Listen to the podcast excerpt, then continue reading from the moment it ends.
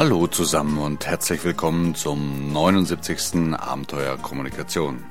Mein Name ist Hans-Jürgen Walter und heute geht es zum dritten und damit zum letzten Mal um das lesenswerte Buch von Robert Cialdini, Die Psychologie des Überzeugens. Doch zuvor noch kurz ein paar News von und über das Abenteuerleben. Sicher habt ihr bemerkt, dass die Frequenz unserer Podcasts in den letzten vier Wochen etwas weniger geworden ist. Nein, nein, entgegen aller Unkenrufe geht uns auch nach über einem Jahr Podcasting nicht die Puste aus. Auch haben wir uns nicht auf die Caymans abgesetzt und zählen dort die Spendengelder, die wir von euch bekommen haben, wie ein Hörer vermutet hat. Es liegt schlicht und einfach daran, dass wir in den letzten vier Wochen A eine ganze Menge Seminare und Trainings hatten und B mit Nachdruck an unserer neuen Webseite für das Abenteuer Leben basteln. Ja, und letzteres war einfach weitaus umfangreicher und zeitintensiver, als wir je gedacht haben. Aber wir stehen kurz vor der Beta-Testphase, Beta-These, ja, Beta-Blocker, kurz vor der Beta-Testphase und ich denke, in spätestens roundabout 14 Tage wird die neue Seite online gehen. Und dann, versprochen, gibt's wieder regelmäßig Podcasts von uns. By the way, werden in der nächsten Zukunft auch einige neue und, wie ich meine, wirklich spannende Podcast-Kanäle hinzukommen. Also, liebe Hörer und Hörerinnen, bitte habt noch etwas Geduld, bald geht es mit neuem Schwung weiter. Nun aber zurück zu unserem Thema. Auch in dieser Sendung geht es wieder darum, wie ein an sich äußerst nützliches Prinzip das in nahezu jeder menschlichen Gesellschaft verankert ist, auch zu unserem Nachteil ausgenutzt werden kann, nämlich um uns zu manipulieren. Heute geht es um das Reziprozitätsprinzip. Oh Gott, welcher Name. Doch kurz nochmal ein Sprung in die ersten beiden Sendungen zu diesem Thema. Um was geht es hier überhaupt?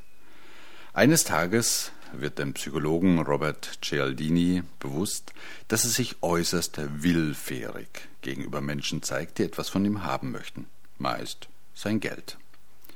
Mit anderen Worten, immer öfters bemerkt er, wie leicht er ein Opfer von Menschen wird, die bestimmte Prinzipien der Überzeugung sehr genau zu kennen scheinen.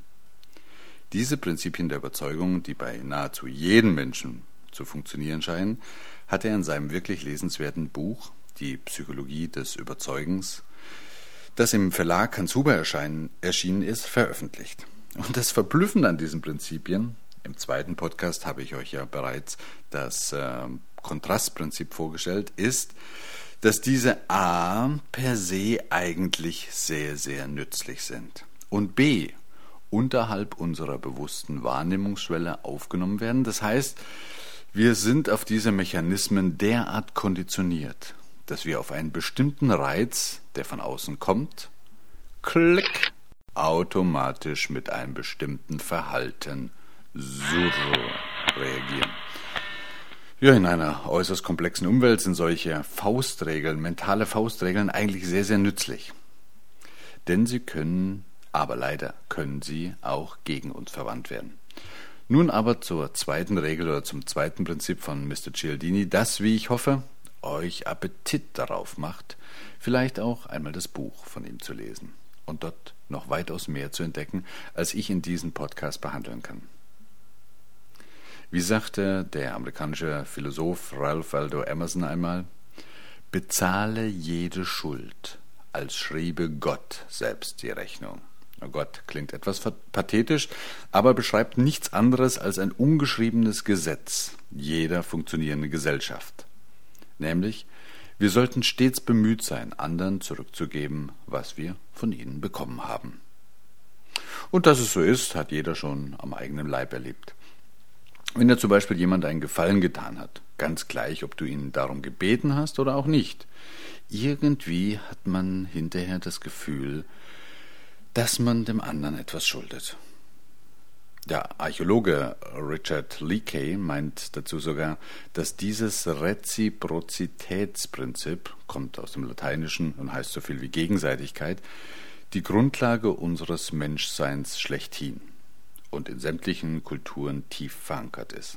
Und die beiden Kulturanthropologen, Tiger und Fox, lustig, Tiger und Fox, bringe es meiner Meinung nach auf den Punkt. Zitat ein von vielen Menschen geteiltes und starkes Gefühl des Verpflichtetseins hat die Sozialevolution der Menschheit maßgeblich beeinflusst, da es dazu geführt hat, dass eine Person der anderen etwas schenken konnte, also zum Beispiel Nahrung, Energie oder Zuwendung, in der Zuversicht, dass dieses Geschenk niemals verloren war. Als dieses Prinzip sich in den ersten Gesellschaften etablierte, geschah damit eigentlich etwas Wundervolles. Das erste Mal konnte ein Mensch Ressourcen weitergeben, ohne sie wirklich wegzugeben. Was natürlich automatisch die bis dahin Hemmschwelle, etwas Wertvolles zu verschenken, massiv senkte. Irgendwie konnte man sich ja darauf verlassen, dass dies, was man gegeben hat, irgendwie und irgendwann und von irgendwem wieder zurückkam. Hm. Kein Wunder also, dass wir schon von klein auf im Sinne dieser Reziprozitätsregel erzogen wurden. Sie ist einfach ganz tief in unserer Kultur verankert. Und die Gesellschaften, die funktionieren, setzen alles daran, auch ihre Mitglieder im Sinne dieser Regel zu sozialisieren. Und auf der anderen Seite kennt auch jeder von uns die Sanktion, wenn man gegen diese Regel verstößt. Solche Menschen werden von uns als geizig, undankbar oder sogar selbstsüchtig gemieden. Oh, dem tue ich nochmals im Gefallen. Ich glaube, das kennt jeder von uns. Aber wo sind eigentlich diese Fallstrecke dieser an sich so nützlichen Reziprozitätsregel? Ja, wo so viel Licht ist, muss ja auch irgendwo Schatten sein. Und damit kommen wir zu dem Punkt, wie diese Regel gegen uns verwandt werden kann. Gerade weil diese Regel so tief und unbewusst in uns verankert ist, tappen wir eben auch in die Fallen jener Menschen, die es darauf abgesehen haben, aus unserem Verbundenheitsgefühl Profit zu schlagen. Eines der tollsten Beispiele, wie ich meine, die Cialdini dazu anführt, ist das der Hare Krishna Gesellschaft. Ja, vielleicht kann sich der eine oder andere noch an jene Menschen erinnern, die mit rasierten Schädel und orangen Gewändern durch die Straßen tingelten, um Geld zu sammeln. Zu Beginn übrigens oftmals nur mit recht bescheidenem Erfolg. Ja, was vielleicht auch daran lag, dass uns die Hare Krishnas mit ihrem Aussehen und ihrem Auftreten nicht besonders sympathisch waren. Nun, wenn die Hare Krishnas irgendeine kommerzielle Organisation gewesen wären, wäre das Problem schnell gelöst. Man hätte erkannt, dass man ein echtes Imageproblem hätte, hätte sich das Aussehen verändert und damit sicher mehr Erfolg gehabt, was das Einsammeln von Spenden betrifft. Aber nun war die Hare Krishnas ja wohl eher eine spirituelle Gemeinschaft und ihre Kleidung und ihr Auftreten hat etwas mit ihren Glaubensüberzeugungen zu tun. Also, das ließ sich nicht so einfach ändern. Bis man ja, bis man auf eine brillante Idee kam. Nämlich, die Hare Krishnas traten auf wie bisher, aber bevor sie um eine Spende baten, bekam man ein Geschenk in die Hand gedrückt. Und zwar ungebeten. Hm, das war meist eine Blume oder ein Exemplar der Sektenzeitschrift. Und klick, so waren viele in der Reziprozitätsregel gefangen ah, jetzt bin ich ihnen verpflichtet, und gaben meist wohl oder übel eine Kleinigkeit. Übrigens, auch die Hare Krishnas mussten bemerken, dass dieser Trick nicht ewig hält. Denn innerhalb von ein paar Jahren kamen viele Menschen auf einen Ausweg aus dieser reziproken Sackgasse. Ja, du darfst das Pseudogeschenk einfach nicht annehmen. Dann bist du eben auch nicht verpflichtet zu geben. Vielleicht ist das der Grund, warum die orangen Gewänder in unseren Straßen eher verschwunden sind. Ja, man erzählt sich, sie wären momentan eher bei unseren östlichen Nachbarn unterwegs. Aber, aber so exotisch muss es ja gar nicht sein. Jede Weihnachten zum Beispiel bekomme ich mindestens von einer Behindertenwerkstatt einen Brief zugesandt. Ja, nicht nur einen Brief, sondern einen Brief mit einer kleinen Auswahl von handbemalten Postkarten und der ausdrücklichen Nachricht, ich möge diese Karten doch bitte als Geschenk sehen. Und im Nachsatz, man würde sich über eine kleine Spende für einen guten Zweck sehr, sehr freuen. Und was ich da bei mir oftmals bemerkte, ist, wie ich diese Karten eben nicht wegwarf. Also sie entsprachen einfach nicht meinem Geschmack, also meistens habe ich sie auch nicht verwendet, aber ich warf sie auch nicht weg, sondern ich legte sie irgendwo hin und immer wenn ich da vorüberging und diese Karten mir wieder in die Hände fielen, bekam ich einen Anflug von schlechtem Gewissen. Ja, bis ich mich dann doch entschloss, sie entweder wegzuwerfen oder etwas zu spenden, wenn ich etwas spenden wollte. Und ein anderes Beispiel. Vor einiger Zeit hatten wir im Rahmen eines Firmenkickoffs, das ich moderiert habe, abends eine uralte Wassermühle besucht, irgendwo am Vogelsberg, die noch in Betrieb war. Und die Müllerin selbst machte eine tolle einstündige Führung mit uns, erklärte uns alles und betonte immer wieder, dass diese Führung für uns kostenlos und völlig unverbindlich sei. Zugegeben. Ich hatte so etwas noch nie live gesehen und wirklich auch eine Menge dabei gelernt. Es war super interessant.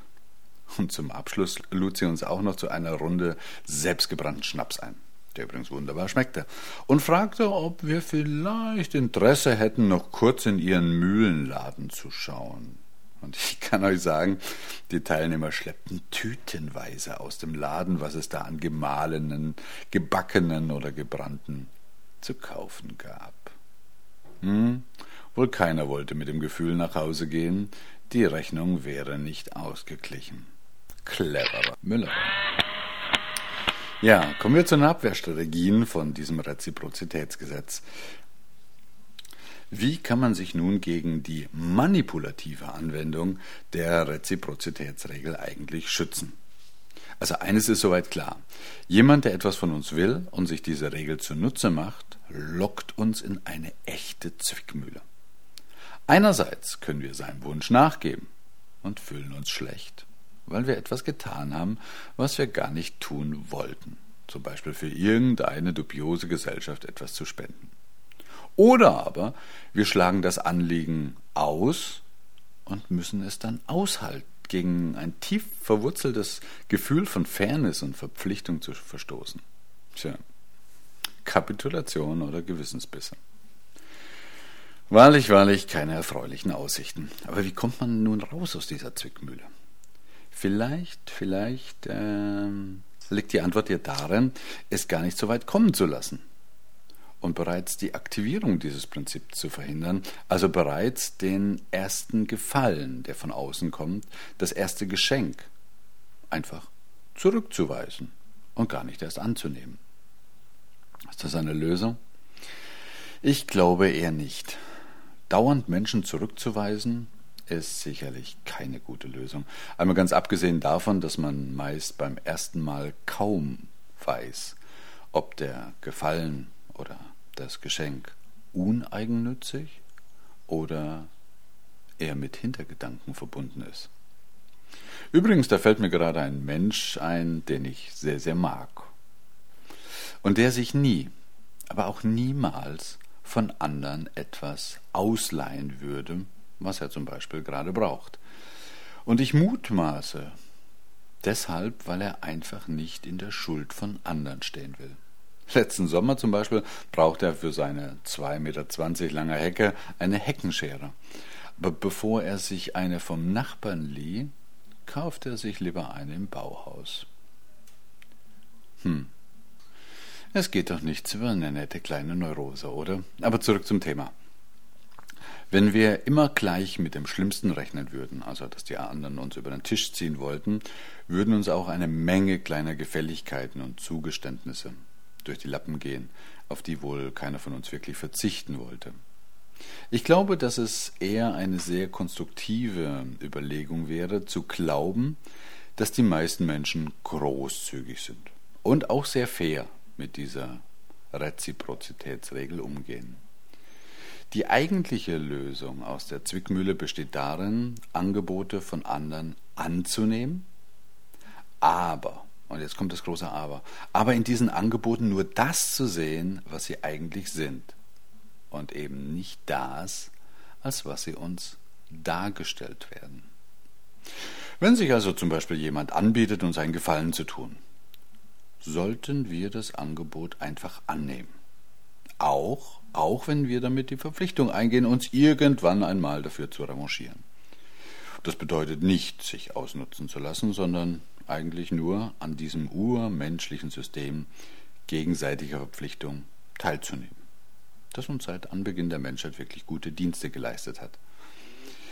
Wenn, ah, wenn, wenn, wenn sich jedoch diese erste Gefälligkeit, und das merkt man erst meistens nachträglich, aber als Trick und das Geschenk als taktisches Manöver herausstellt, sollten wir nicht zögern, uns genauso zu verhalten wie der andere. Denn die Regel besagt nur, dass man Gefälligkeiten mit Gefälligkeiten honorieren soll. Sie verlangt nicht, Tricks mit Gefälligkeiten zu belohnen. Cialdinis Tipp in einem solchen Fall, man nehme alles an, was der andere einem anbietet, bedankt sich freundlich und bringt ihn zur Tür. Ende der Vorstellung. Also um Gerechtigkeit walten zu lassen, sollte jeder Versuch, andere auszunutzen, seinerseits ausgenutzt werden. Tit for tat. So will es schließlich die Reziprozitätsregel. So, soweit bis heute und ich hoffe euch einerseits eine kurze, aber doch schmackhafte Einführung in Cialdinis Psychologie der Überzeugung gegeben zu haben und wünsche euch alles Gute bis zum nächsten Abenteuer Kommunikation. Eine gute Zeit, wo immer ihr seid. Tschüss und Servus, euer Hans-Jürgen.